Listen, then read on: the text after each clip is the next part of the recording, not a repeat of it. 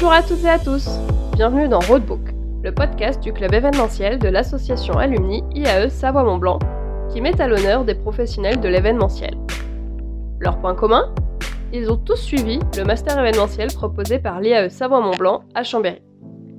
Depuis 1999, cette formation a vu passer plus de 400 étudiantes et étudiants sur ses bancs.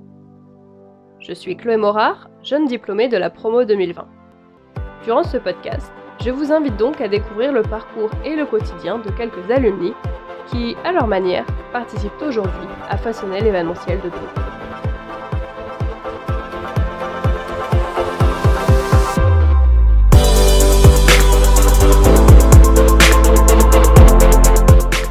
Bonjour à toutes et à tous, bienvenue dans Roadbook. Dans ce quatrième épisode, je vous propose de voyager avec nos invités, puisque nous allons parler de partir travailler dans l'événementiel à l'étranger.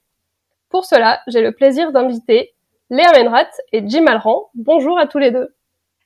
Bonjour Chloé. Bonjour Chloé. Vous allez bien? Oui, très bien, merci. Bon, on va se, on va, on va se régler après sur les tours de parole. C'est vrai que c'est toujours un petit peu compliqué par, euh, par euh, caméra interposée, mais vous inquiétez pas, ça va aller. Ce que, ce que je te propose, Léa, je te, je, te, je te laisse euh, partir en première à chaque fois. Quelle galanterie, merci. Ok. ça me va. Allez, bah du coup, je, Léa, je te laisse commencer. Est-ce que tu pourrais te présenter, me dire ce que tu fais actuellement, où tu es, voilà. Alors bonjour tout le monde, je suis une ancienne de l'IAE Savoie-Mont-Blanc, euh, diplômée de 2011. À l'époque, euh, je suis partie euh, vivre au Canada pendant quasiment neuf ans, suite à, mon, un stage et une expérience sur la région d'Annecy. Et aujourd'hui, j'ai 32 ans, bientôt 33, euh, de retour euh, à Lyon et je suis chargée de projet dans une euh, agence de tourisme d'affaires qui est basée à Annecy et qui s'appelle Amirante. Super, merci beaucoup. Jim, à ton tour. Alors, je suis également un ancien euh, élève de, de l'IAE Savoie-Mont-Blanc, euh, dans lequel j'ai fait un master MESC, euh, Management des événements sportifs et culturels, euh, qui s'est terminé par un stage euh, en Suisse dans une société qui s'appelait OC Sport et qui fait en fait de l'événementiel sportif et notamment sportif, on va dire de l'événement de masse, pour lequel j'ai travaillé pendant quatre ans. Euh, et ensuite, j'ai dérivé euh, vers un, un, autre groupe qui s'appelle le Freeride World Tour, pour lequel, euh, voilà, qui est le championnat du monde de ski freeride, pour lequel j'ai travaillé pendant pendant trois ans. Euh, et puis euh, ensuite, je suis revenu en France. J'ai travaillé pour une station de ski euh, pour laquelle je gérais toute la communication digitale. Et en ce moment, je suis en stand-by et en attente pour un visa de résidence permanente au Canada. Donc euh, voilà, je patiente gentiment avec avec les contraintes que l'on connaît tous actuellement. Pour repartir à l'étranger, l'appel de l'étranger était plus fort. Exactement. Ok. et tu es de quelle promo? Euh, alors moi la promo, ça devait être si je dis pas de bêtises. Léa, toi c'était 2011. Donc tu dois être 2012.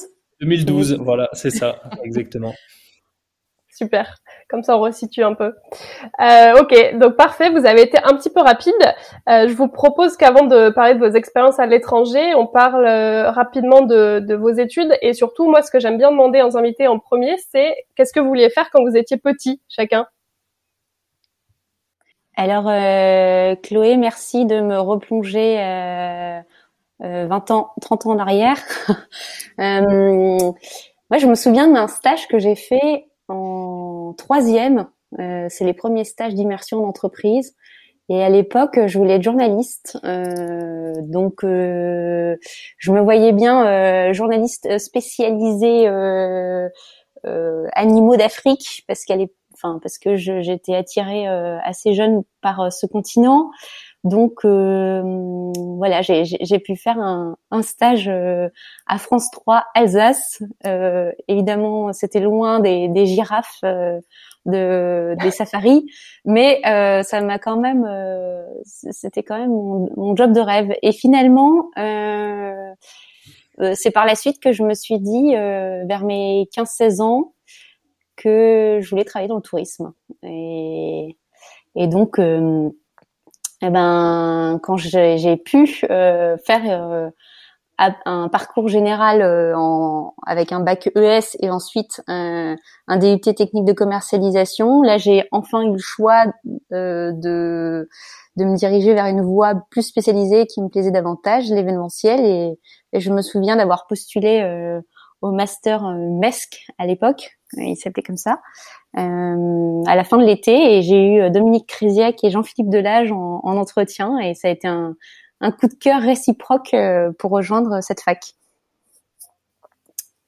Est-ce que tu as quand même pu aller en Afrique voir les girafes après, même si c'était pas ton métier? Ah oui, j'ai pu aller les voir les girafes. J'ai fait un, j'ai fait un mois de, un mois et demi de mission humanitaire en Tanzanie, et puis euh, je suis partie aussi en voyage au Kenya, et donc euh, voilà, je suis loin du métier de journaliste, mais quelque part en travaillant dans, le voyage, je pense qu'on on, se raconte aussi nos histoires euh, comme un journaliste peut vivre. Tout à fait. Ok. Jim, qu'est-ce que tu voulais faire toi quand tu étais plus petit? Alors moi j'ai eu euh, j'ai eu différentes périodes euh, comme tout enfant qui grandit euh, bien sûr on voit les choses évoluer et puis on, on, envisage des choses différentes. Alors bien bien évidemment en tant que jeune petit casse-cou moi je voulais être pilote d'avion de chasse au tout début.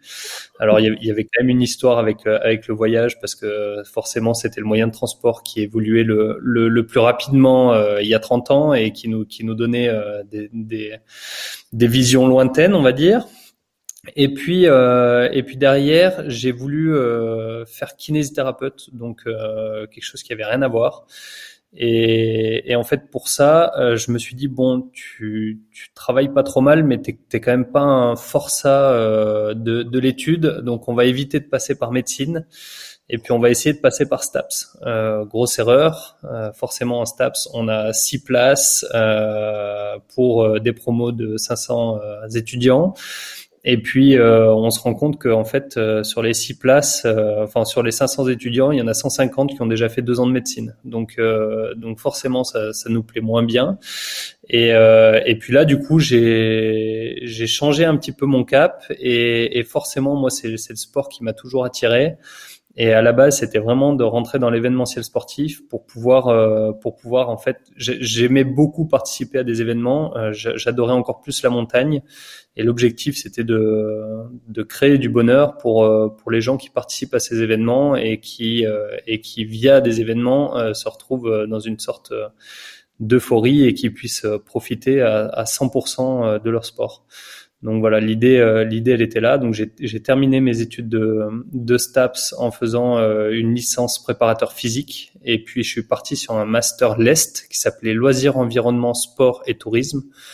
Euh, et en fait, en faisant ce master, je suis tombé sur un sur un prof dans lequel nous on avait on avait tout été tourné autour du développement durable.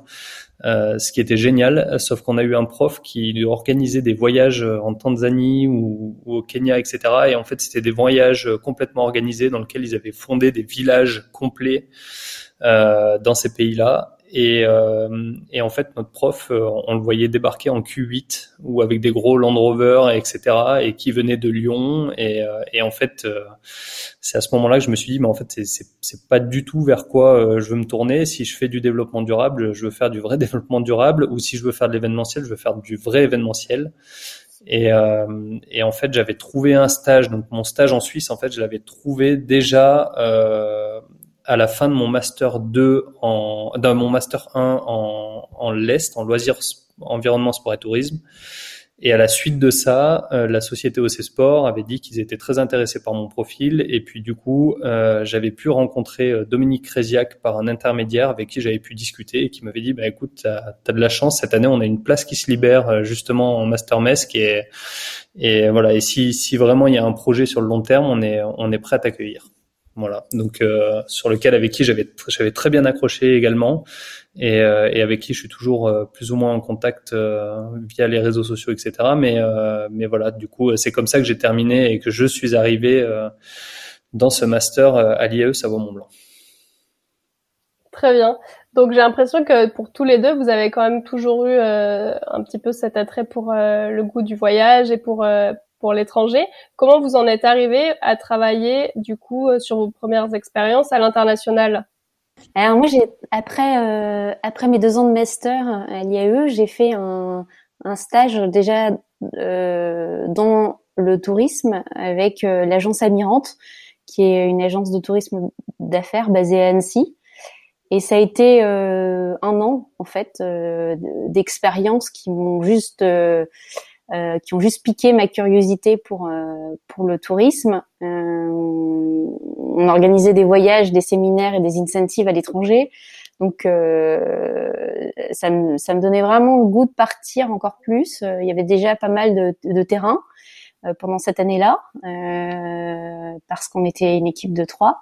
Euh, et, et, en fait, euh, j'avais envie de plus. J'avais vraiment envie de me de me fondre à une culture et de euh, d'apprendre d'un autre modèle professionnel euh, d'un autre pays.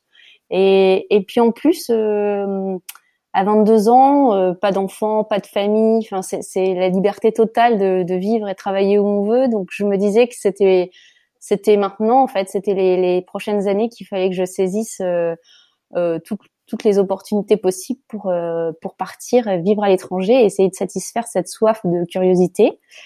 Et à l'époque, j'étais en, en, relation avec un ancien aussi de de l'IAE et qui qui avait une opportunité de partir au Canada en stage et on, on s'est dit bon bah allons-y tous les deux. Euh, ça va être euh, ça va être une belle expérience. Et moi, j'ai fait ma demande de PVT, donc euh, programme vacances-travail. Et donc, on, a pu partir ensemble au Canada. Et on a on a choisi ce pays parce que il y avait cet attrait pour la nature et ce modèle aussi anglo-saxon qui me qui m'inspirait beaucoup. J'avais déjà euh, fait un an de licence en Angleterre et je voulais retrouver cette mentalité, euh, son jugement qui est assez caractéristique euh, euh, aux Québécois. Donc, euh, donc finalement, une année de, de PVT se sont transformés en quasiment neuf ans, avec aujourd'hui la résidence permanente et, et bientôt, j'espère, la citoyenneté. Donc toi, tu étais partie d'un parti francophone du Canada, c'est ça? Exactement. Je, on, s'est basé à Montréal à notre arrivée et finalement, euh, les opportunités professionnelles ont fait que je suis restée euh, vivre là-bas. Euh, je pense que il y avait un côté rassurant de d'être dans une une région qui parlait qui parlait français. Alors, faut quand même faire attention parce que c'est une, culture, bien qu'on a le, la langue en commun, ça reste quand même très proche de la culture américaine. Euh, notamment dans la façon de penser, la façon d'agir, la façon de, de voir euh, ses collègues de travail. Et, et, à la fois ça me plaisait, à la fois euh, ça pouvait être perturbant parfois parce que la langue elle était là, la langue commune. Et euh, et puis et, et, puis en fait de, de vivre comme ça loin de chez soi, j'avais l'impression d'avoir un un créditant euh, qui était euh, surdimensionné. J'avais l'impression que que tout allait avoir une fin parce que je savais pas combien de temps j'allais rester vivre au Québec et vivre au Canada. Donc euh, je disais oui à tout.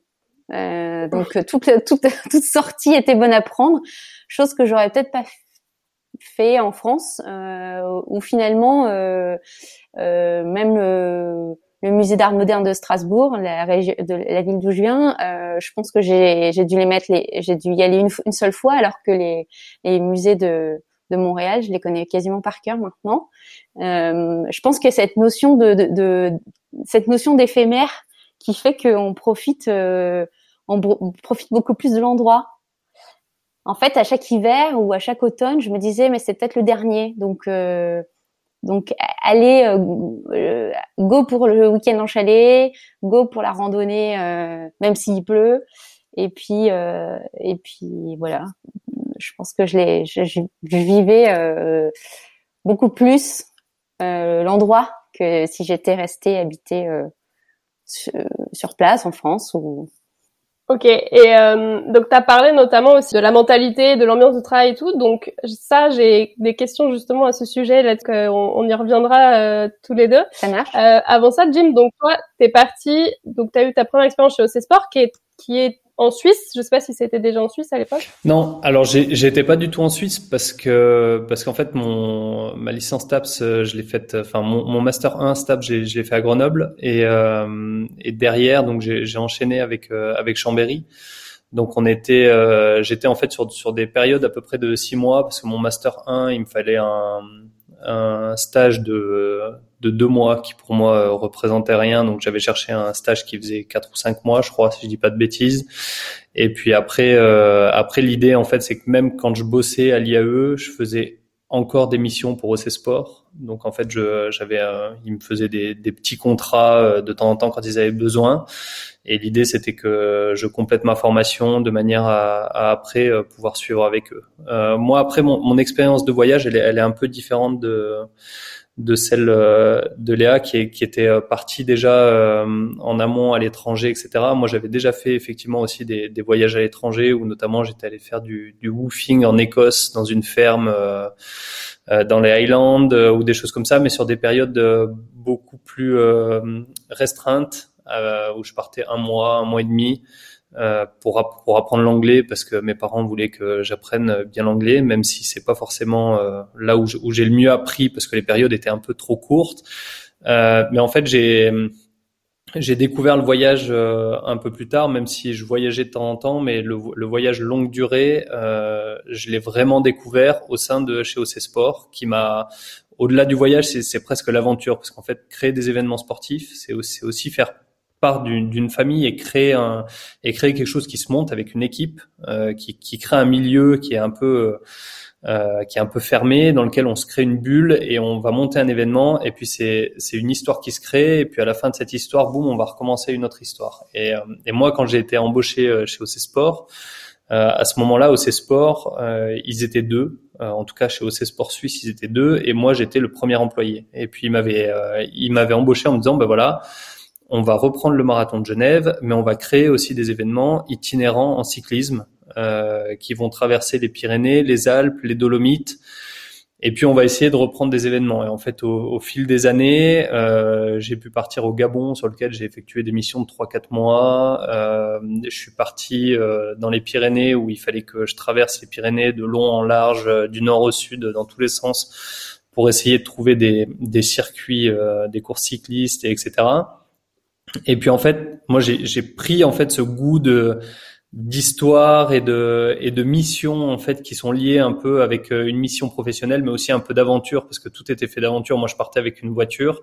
Et en gros j'avais mon matelas dans la voiture. Et puis certaines fois euh, j'allais même pas euh, dans un hôtel ou quoi parce que je me retrouvais au milieu des Alpes au milieu des Dolomites italiennes pour aller créer un parcours ou un circuit et que en fait un, un, peu comme Léa malgré tout, euh, c'est vrai que cette envie de, de ressentir euh, le moment présent, euh, bah, moi aller dans un hôtel ça m'intéressait pas trop, surtout quand on a 24-25 ans, mais euh, l'idée c'était plutôt d'être là et de se lever dans sa voiture au milieu des montagnes, etc. Et en fait par ça j'ai vraiment cette aventure événementielle, en tout cas d'événementiel outdoor, euh, j'ai voulu la chercher encore plus. Et c'est vrai que moi, en tant qu'amoureux de la montagne, euh, derrière, j'ai décidé avec un avec un ami qui était aussi euh, à l'IAE Savoie Mont Blanc euh, d'aller faire bénévole sur le Frère Edward Tour. Et il s'est trouvé que l'année où on est allé faire bénévole, euh, il cherchait exactement mon poste pour l'équivalent du Frère Edward Tour et euh, sur lequel j'ai sauté sur l'occasion et, et, je suis allé voir le directeur en lui disant voilà moi je suis disponible et je suis prêt je suis prêt à vous rejoindre et puis là tout s'est démultiplié puisque l'histoire du frère Edouard Tour c'est euh, c'est en gros 4 euh, à 5 étapes par an euh, dans les meilleurs spots ski freeride au monde donc bien évidemment on visite le Japon le Canada l'Alaska l'Autriche, la Suisse, etc. Et là, et là, il y a vraiment un, un mélange de culture dans, dans une espèce. Alors là, la, bulle, euh, la, bulle événementielle comme on peut l'attendre, et puis cette espèce d'aventure qu'on va créer avec euh, toute l'équipe qui crée l'événement et qui nous suit en fait d'étape en étape, elle est encore plus grosse parce qu'elle dure 4 à 5 mois euh, et elle est dix fois plus intense parce que voilà, on se retrouve au milieu de l'Alaska où on a, bah, pour pouvoir faire le live webcast, on doit transporter toute une, une régie une régie de télévision euh, à, à, 30 minutes d'hélicoptère, euh, il faut tout monter, il y a quatre euh, il y a quatre tonnes de matériel, enfin voilà, c'est des choses qui sont un peu démesurées par rapport par rapport à ce qu'on peut imaginer même si maintenant les, les moyens les moyens sont de plus en plus techniques sont de plus en plus performants et, et la quantité de matériel diminue, mais mais il faut, faut voir l'ampleur de la chose et puis de se dire qu'on ramenait 30 à 40 euh, compétiteur euh, au milieu de nulle part et que la moindre faute euh, pouvait pouvait tourner un peu en en n'importe quoi. Et avec ça il fallait il fallait jongler avec effectivement les les coutumes et les cultures locales qui sont très différentes. Et, et voilà très tout simplement aller créer un marathon au Gabon quand on vous dit que on est missionné par le président et qu'on vous demande d'avoir des arches euh, sur tout le parcours qui doivent être faites euh, par telle entreprise et puis en fait, on se rend compte qu'il doit y avoir 10 arches sur le parcours, qu'elles doivent être faites en bois et que la veille euh, du marathon, euh, vous allez voir l'entreprise et qu'en fait, ils n'ont pas commencé à construire la moindre arche en fait. Et tout ça, il faut le prendre en compte et il faut euh, il faut apprendre des cultures. Au Japon, c'était complètement différent. C'est que quand il y avait des réunions, les réunions, elles pouvaient durer 4 ou 5 heures et à la fin, vous dites d'accord, on est tous d'accord. Et la seule réponse qu'on avait, c'était oh oh oh oh. Et parce qu'en fait, il y en a pas un qui voulait dire oui ou non. Euh, mais voilà, ils attendaient juste que ça se passe bien, mais ils savaient même pas quoi répondre, quoi. Donc, euh, donc voilà. Et comme il faut qu'ils soient tous autour de la table d'accord avec euh, avec la chose, euh, voilà. Donc c'est des choses à prendre en compte et, et ces petites aventures qu'on qu'on se crée partout dans plein de pays différents. Moi, j'ai j'ai adoré ça et c'est vraiment c'est vraiment un feeling incroyable que d'essayer de de comprendre ces cultures pour pouvoir euh, négocier politiquement euh, la meilleure des manières de, de, monter notre événement pour que la réussite elle soit complète au final. Quoi. Alors justement, euh, par rapport à ça, donc euh, toi Jim, tu étais plus dans la logistique, c'est ouais, ça Tout à fait, oui. Ok. Et du coup, Léa, toi, quelles ont été les missions que tu as eues du coup au Canada? Et hum, comment s'est passée effectivement cette intégration dans cette nouvelle culture? Alors quand je suis arrivée, j'ai euh, une folle envie de rejoindre euh, la, la, scène festivalière bien connue de Montréal. Donc euh, c'était mon objectif. Je voulais absolument bosser dans les festivals, euh, que ce soit Francophonie, festival de jazz ou ou festival de cinéma, Cinémania, les Nuits d'Afrique. Donc j'avais postulé à tout va, ça marchait pas. Finalement, je me suis orientée vers le cinéma et j'ai travaillé pendant huit mois avec une amie dans un studio de casting de cinéma. Donc c'était marrant parce qu'à l'époque euh, je connaissais pas encore les acteurs euh, célèbres. Et je me souviens euh, de, de, Xavier Dolan qui était qui était en train de faire son casting pour son prochain film. Et puis il y avait une, une furie autour de moi. Et en fait bon moi je me rendais pas très compte que c'était une un génie un génie du, du cinéma québécois euh, et, et, et, en fait, je savais que je voulais retourner à un moment donné travailler dans le tourisme euh, et le tourisme d'affaires.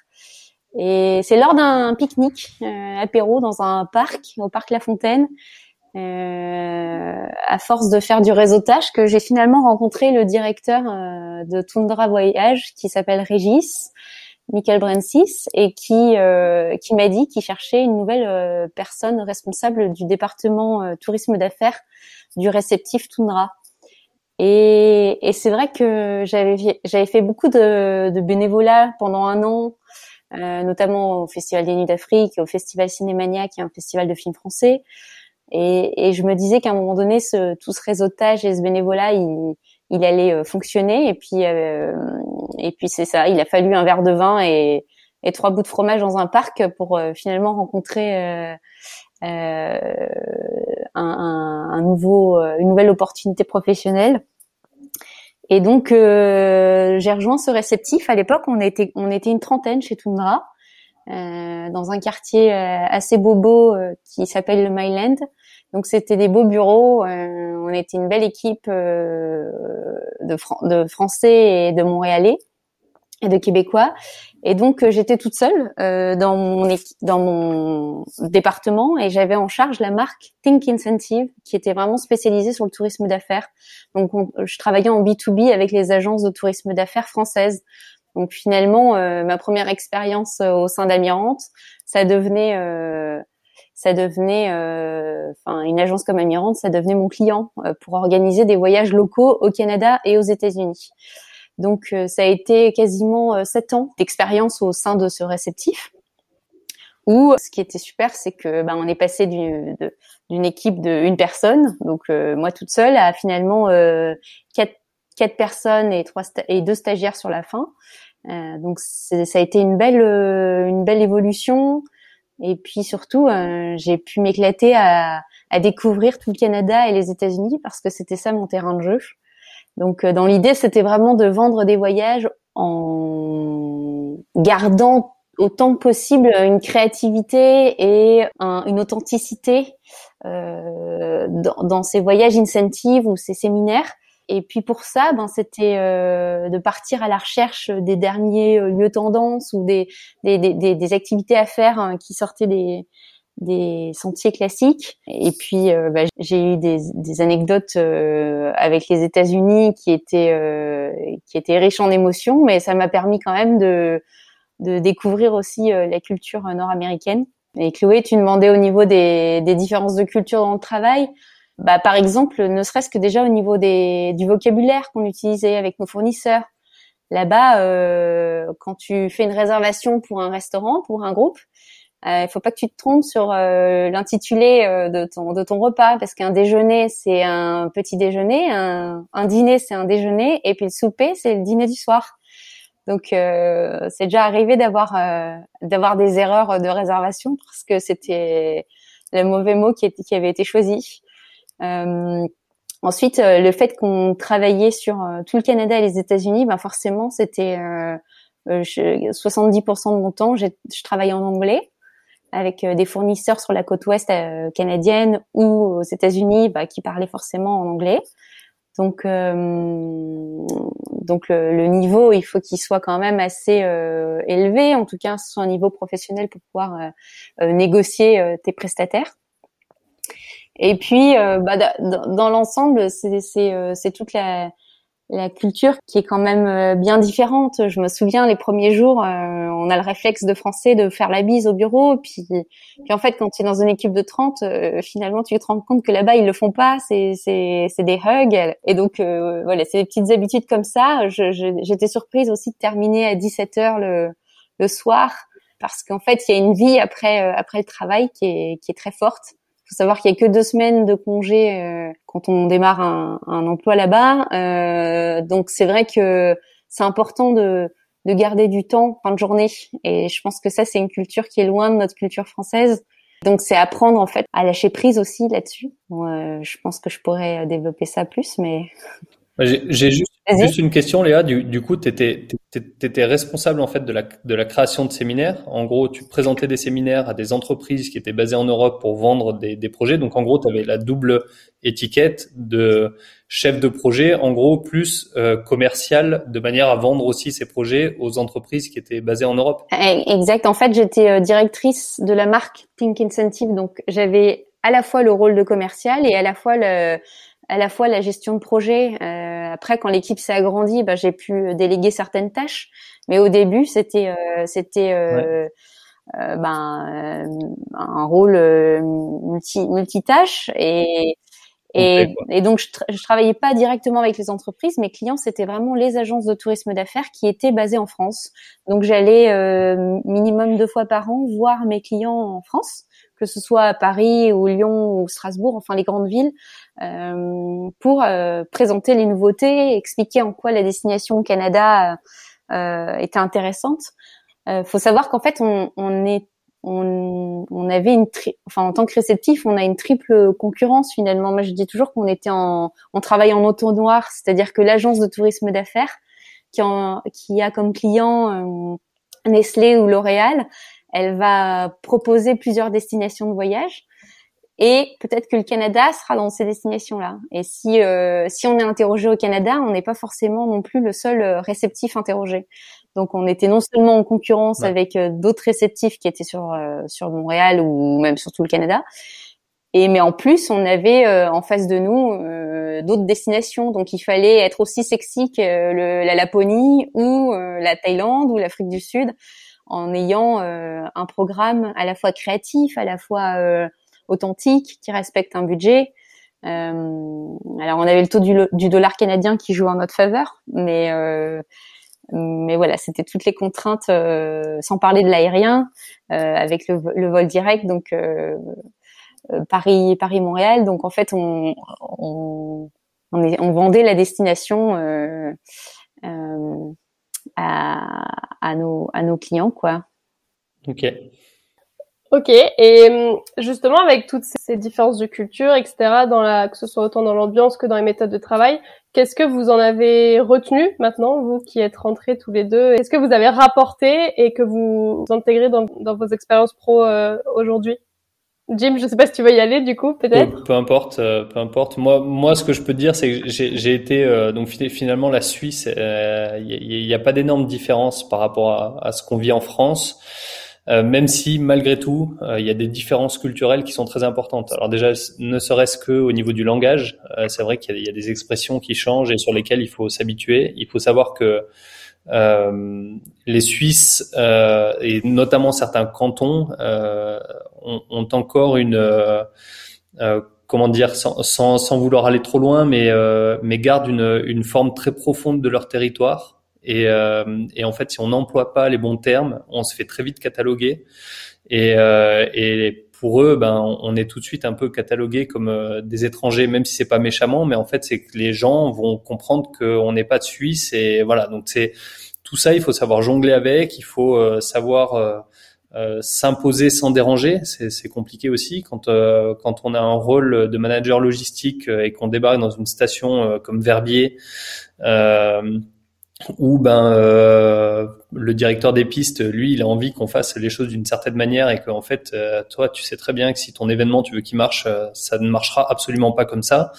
il faut, il faut trouver les bons mots. Il faut, il, il, faut savoir aussi que ces gens qui sont dans des stations à Verbier en montagne euh, ont, ont, vraiment euh, des âmes fortes euh, sur lesquelles des fois il est un peu dur de, de passer. Et, et, voilà donc il faut il faut contourner un peu le système, il faut travailler, il faut il faut savoir un petit peu comment faire. Et je, et je pense que la, la meilleure arme, c'est, c'est d'abord l'écoute, c'est-à-dire de voir un petit peu comment ça se passe dans, dans le pays pour, pour vraiment comprendre euh, la sphère dans laquelle, dans la sphère professionnelle dans laquelle on évolue. Euh, parce que bien évidemment, en fonction euh, des domaines professionnels, euh, on va se retrouver. Et je pense là notamment, je pense que Léa va pouvoir me joindre là-dessus, mais quand on parle de quelqu'un qui travaille dans l'hôtellerie et quand on parle de quelqu'un qui travaille dans une activité outdoor, il n'y a pas du tout le même langage, il n'y a pas du tout la même façon d'être, il n'y a pas la même façon de vivre. Et, et ça, bah, faut savoir être flexible et s'adapter en fonction des, des profils qu'on a en face.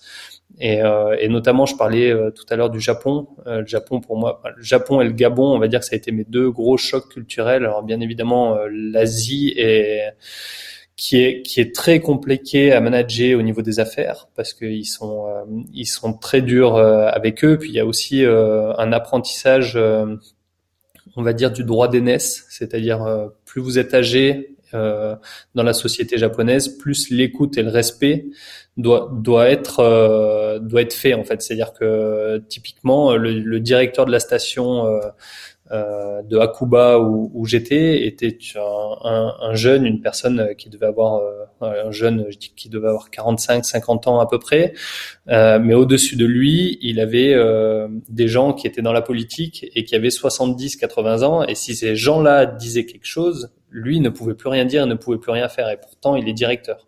Donc il faut savoir aussi ben, apprendre parfaitement, parfaitement, ou en tout cas comprendre et apprendre les cultures de manière à pouvoir se mettre à leur niveau et comprendre leurs difficultés à eux.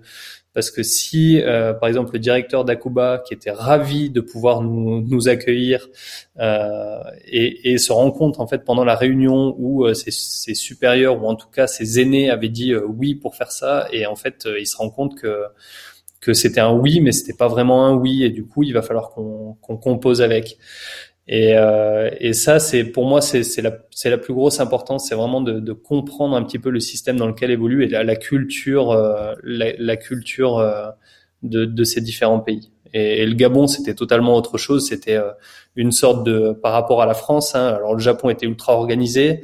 le Gabon, c'était une sorte de, de fouillis permanent dans lequel il fallait aller chercher les bons interlocuteurs, etc. Mais c'était c'était quelque chose de rigolo dans lequel je me suis beaucoup plu parce que parce que voilà parce que malgré tout des fois d'avoir un, un travail qui est tout le temps ultra stéréotypé c'est très bien parce qu'on va pouvoir anticiper plein de choses, mais en même temps, euh, certaines fois, euh, ben, l'imprévu, il fait encore plus mal quand euh, que quand les choses sont pas forcément ultra bien ficelées, parce qu'on se dit qu'il faut toujours qu'on prévoit les imprévus quand euh, c'est pas très bien ficelé. Donc au Gabon, j'avais un plan qui était euh, qui, qui, avait 12 plans à côté en me disant ben voilà si ça ça marche pas j'ai ça j'ai ça j'ai ça. Euh, au Japon il y avait une méthode qui était faite avec le gouvernement euh, local et, euh, et elle bougeait pas. Et de toute façon il fallait pas qu'elle bouge.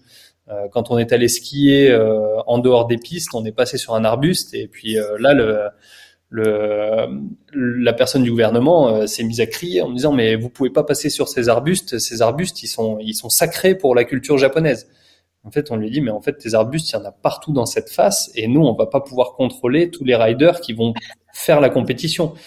Euh, donc voilà, eux sont, sont carrés, il faut pas, faut pas euh, déloger quoi. Donc voilà, mais c'était, euh, c'était super intéressant en tout cas de pouvoir, euh, de pouvoir faire le lien avec toutes ces différentes cultures et, et apprendre et apprendre beaucoup d'eux parce que finalement on apprend énormément au contact des autres cultures quoi. Et on arrive à, à comprendre bah, ce qui est bien chez eux et ce qui est moins bien euh, chez nous, euh, ou l'inverse. Et du coup, ça nous permet bah, d'être beaucoup plus maniable euh, après au fur et à mesure.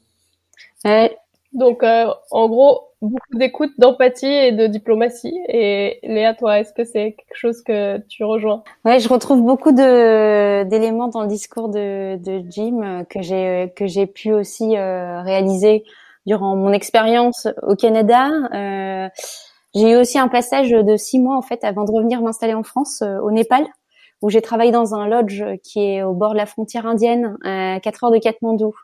Donc c'était six mois complètement isolé dans un, un petit lodge avec 12 tentes safari au milieu des éléphants et, et des tigres euh, parce que parce que c'est c'est la jungle là-bas, euh, où j'étais en charge de, du service euh, relations clients en fait, et je coordonnais les, les, les activités et, euh, et la restauration de, de, de Sludge.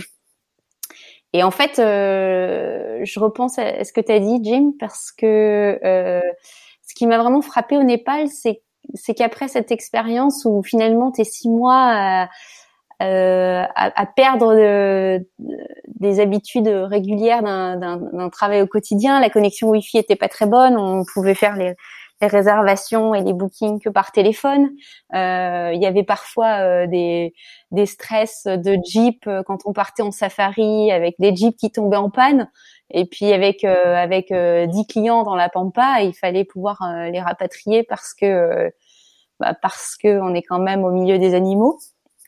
Euh, et, et, en fait, euh, c'est vrai que de voir la façon dont, dont on travaillait les équipes sur place, euh, qui était du coup euh, une équipe de 70 employés hommes en plus, il y avait que il y avait, que deux femmes, dont, dont moi, qui travaillant sur place.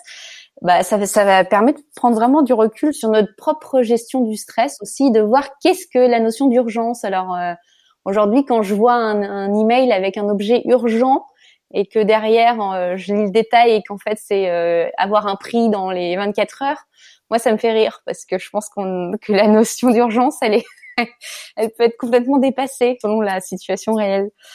Et c'est vrai que de voir, alors la culture nord-américaine, elle est, elle est quand même euh, euh très développée, donc c'est pas comparable à, à, à l'expérience au Népal, mais en tout cas c'est euh, c'est cette euh, adaptabilité et cette euh, ouverture d'esprit que, que j'ai vraiment euh, apprécié découvrir avec ces expériences à l'étranger. Finalement, ça a permis de développer une certaine sérénité au travail, de prendre du recul avec les choses qui sont importantes ou graves. J'ai eu un groupe incentive de 55 personnes dans la, en assurance qui était qui devait faire un, un départ en montgolfière euh, en Californie, donc euh, près de Palm Springs. Je me souviens, j'étais avec ma cliente euh, qui est devenue une amie et on arrivait une heure avant au spot de, départ des montgolfières et puis le prestataire était pas en place. Il était même pas encore arrivé en fait. Et, et quand je l'appelais, il disait "No worries, uh, we're gonna be here soon, very soon." Et puis en fait, je me disais ben ça va pas le faire du tout en fait. Nos clients, nos 55 clients vont arriver, vont débarquer, il y aura pas du tout de de, de, de montgolfière prête, je vois pas comment ça va être euh, faisable cette opération. Ça va être un échec, ils vont être déçus. Et finalement, euh, bah, on a on a su improviser une pause photo euh, qui a pris une demi-heure et qui a permis à nos montgolfières d'être prêtes à temps et d'être gonflées au moment où les clients arrivaient. Voilà, c'est euh, l'événementiel pour moi, c'est juste un métier d'hommes et femmes euh, qui crée des moments. Et donc euh, forcément, il y a aussi de l'erreur humaine et il y a aussi euh, toutes les émotions qui vont avec. Mais je pense que c'est ça qui nous qui nous plaît dans le métier. Enfin, en tout cas, moi, c'est ce qui c'est ce qui me touche le plus. À la fois la rencontre avec les, les différents prestataires et à la fois les, les les, les, personnes avec qui tu travailles et les personnes avec qui tu fais vivre cet événement. Donc, euh, donc voilà, donc l'expérience que l'étranger a pu m'apporter, c'est cette sérénité, cette ouverture d'esprit, et puis je pense euh, ça a renforcé une curiosité active. Ok, super. Euh, je vous propose, vu que le, le, temps passe, de passer à la dernière partie de ce podcast, qui est la question qu'on pose à tous nos invités. Donc, qui est une question assez vaste, mais je suis sûre que vous allez très bien vous en sortir. On aime bien demander en fait comment vous imaginez vous avec votre expérience, avec la situation actuelle qui est pas forcément euh, propice au, au déplacement, euh, au voyage, etc. Comment vous vous imaginez l'événementiel de demain euh, ou peut-être le tourisme de demain aussi On peut élargir un petit peu. Qu'est-ce que vous vous en pensez? Jim, à toi l'honneur. J'ai pris la parole. Cette fois-ci, on change. Eh ben, merci Léa pour ce joli cadeau. Euh, du coup, alors euh, bien évidemment, la, la, conjoncture actuelle, elle fait que l'événementiel, il est en, il, il, est en pleine reformation. Euh, on voit euh, aujourd'hui que l'événementiel est, Léa en parlera certainement mieux, mais moi, pour la petite histoire, j'ai un, un, frère qui a une, qui a une société euh, de séminaires d'entreprise également, enfin d'événementiel d'entreprise basée à Toulouse qui s'appelle Pure Events et qui en fait est, est en train aujourd'hui de se recréer tout simplement parce qu'ils étaient 16 euh, employés et qu'aujourd'hui ils sont plus que 3 et que euh, par exemple ils avaient gagné euh, ils avaient gagné un appel d'offres chez Airbus monstrueux qui leur permettait de d'envisager trois ans complètement sereinement avec 152 événements par an juste par Airbus donc c'était monstrueux euh, et aujourd'hui, il se voit, euh, il se voit en culotte courte euh, à devoir repenser l'événementiel, l'événementiel d'aujourd'hui pour un événementiel de demain qui soit complètement différent. Et, et aujourd'hui, l'événementiel, moi, je le perçois plus comme euh, quelque chose de beaucoup plus humain. C'est-à-dire qu'on on a beaucoup imaginé beaucoup d'événements, euh, d'événements de masse, euh, d'événements qui soient à l'autre bout de la planète, d'événements qui qui nous apportent des choses qui font complètement rêver, etc.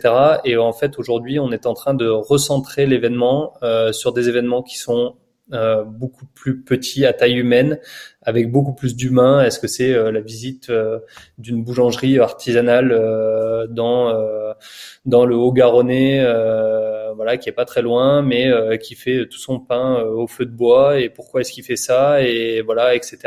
Avec des des incentives qui pour moi vont, vont se retrouver autour de deux trois jours euh, moins moins du gros voyage peut-être en tout cas pour l'instant. En tout cas je, je, parle là du moyen terme mais je pense qu'il y a un moyen terme qui va se développer et qui va apprendre aux gens à revisiter leur région d'une manière différente ou en tout cas euh, des milieux qui pensent connaître et qui connaissent peut-être pas. Euh, tout simplement euh, moi ayant pas mal euh, bouger euh, et, euh, et, voyager au final. Bah, dernièrement, je suis revenu chez mes parents, donc sur sur les terres où j'ai grandi, et en fait, je m'aperçois que il y a plein de choses que j'avais pas vues ou en tout cas que j'avais peut-être vues quand j'étais tout gamin. Et je me dis mais en fait il y a plein de choses extraordinaires à, à deux trois heures de route de chez moi ou même dans les alentours. Et je pense que tout ça euh, ça va être ça va être réadapté au niveau événementiel. euh, voilà. Après, euh, bien évidemment, et il y a une chose qui me fait un peu peur, c'est que ces histoires de confinement, etc., vont nous ramener vers un événementiel qui va être digitalisé. Et, euh, et cette digitalisation de l'événementiel, elle me fait un peu peur parce que j'espère qu'elle durera pas trop longtemps, en tout cas à mon point de vue. Mais je pense qu'on va être obligé de passer par là, euh, avec moins de contacts physiques, avec euh, des festivals. Léa en parlait tout à l'heure on aime tous euh, ce monde du festival et on aime tous voir ces longues soirées d'été euh, se prolonger autour de concerts, autour euh, de fêtes de villages ou de choses comme ça. Et en fait, aujourd'hui, bah, on va devoir mettre un petit peu des barbelés autour de tout ça. Et, et malgré tout, pour que les associations, les festivals ou les entreprises qui vivent de ça, elles puissent en vivre, il va y avoir un, il va y avoir au bout d'un moment une digitalisation qui va leur permettre euh, de créer du business malgré tout. Et je le comprends parce qu'aujourd'hui, ces sociétés, elles ont besoin, ces sociétés ou ces associations, elles ont besoin de vivre et, et on espère qu'elles ne vont pas mourir et justement qu'elles vont pouvoir tenir grâce à certains de ces moyens-là.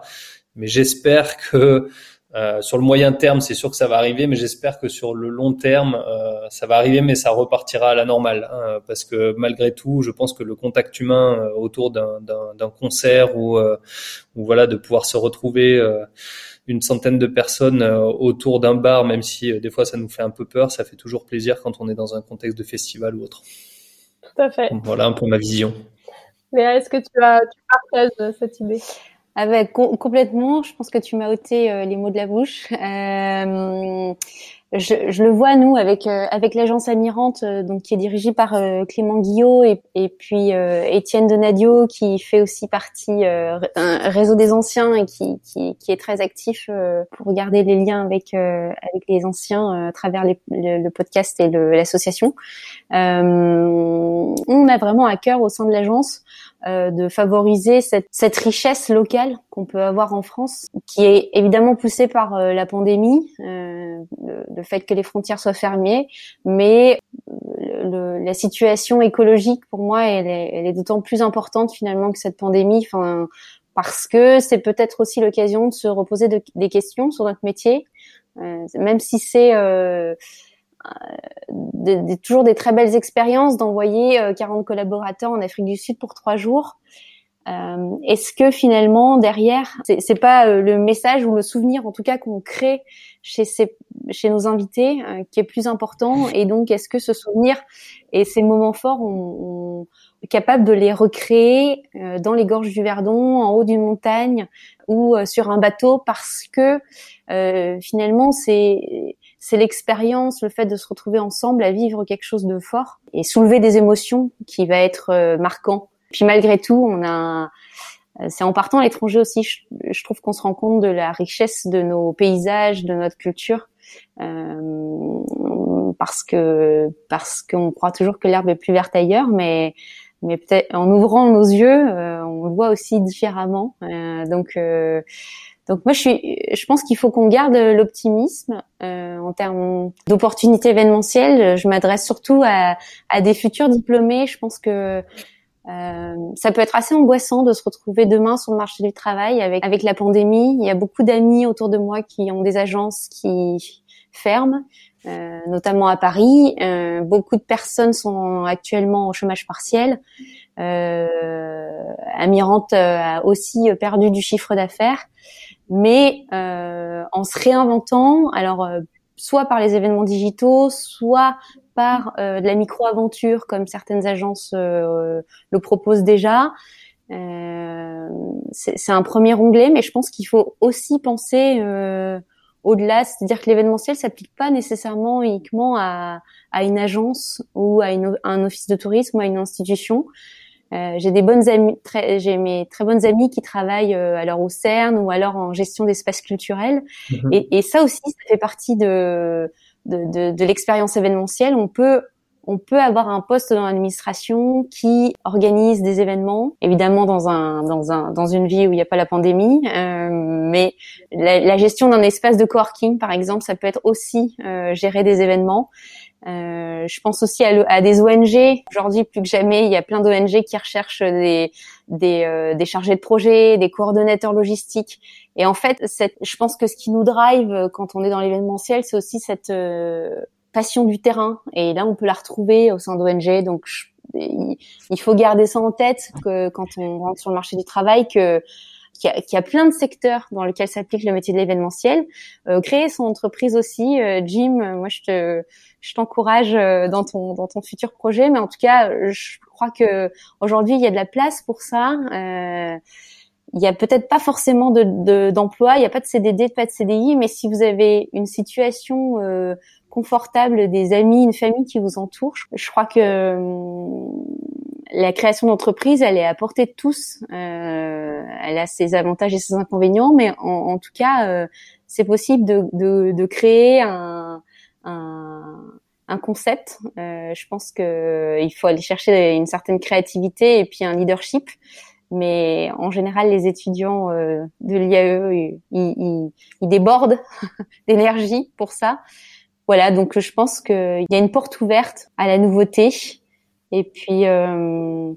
Et j'irais même euh, en, te suivant là-dessus, je dirais que les, portes sont déjà entrouvertes et notamment même par, le, par les, les, gros de ce monde. Euh, J'entendais l'autre jour une interview euh, du, du general manager Accor euh, qui disaient que eux, ils sont en train de retransformer déjà tous leurs hôtels et qu'en fait, il y a toute une partie de leurs hôtels qui allait se retrouver en espace de coworking. Alors pour que les groupes accords euh, commencent à tourner leurs hôtels euh, en groupe, en, en salle de coworking ou en salle de micro-événements euh, qui s'appelle type réunion.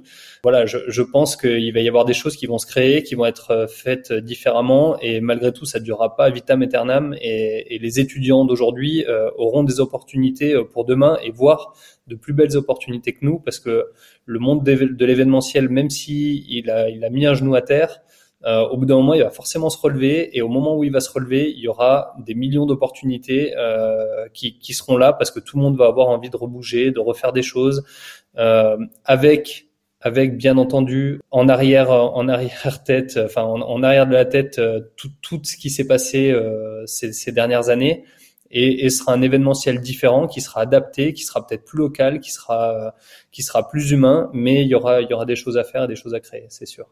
Eh ben écoutez, euh, je vous propose qu'on conclue sur cette euh, note positive. Merci en tous les cas à tous les deux de nous avoir accordé un petit peu de votre temps pour discuter de cette thématique et puis aussi d'avoir fait voyager à travers vos anecdotes euh, les personnes qui écouteront cet épisode, que ce soit des actuels ou anciens étudiants du master. Bon courage Jim dans, dans la concrétisation de ton projet. Merci. Et en tout cas, merci à tous les deux d'avoir passé ce moment avec nous. Merci à toi Chloé. Merci Chloé. À bientôt. À bientôt. À bientôt. Toute l'équipe du club événementiel de l'association Alumni IAE Savoie Mont Blanc vous remercie d'avoir écouté cet épisode jusqu'au bout. Pour rappel, l'objectif du club événementiel est de rassembler et d'animer la communauté des professionnels de l'événementiel issus de l'IAE Savoie Mont Blanc.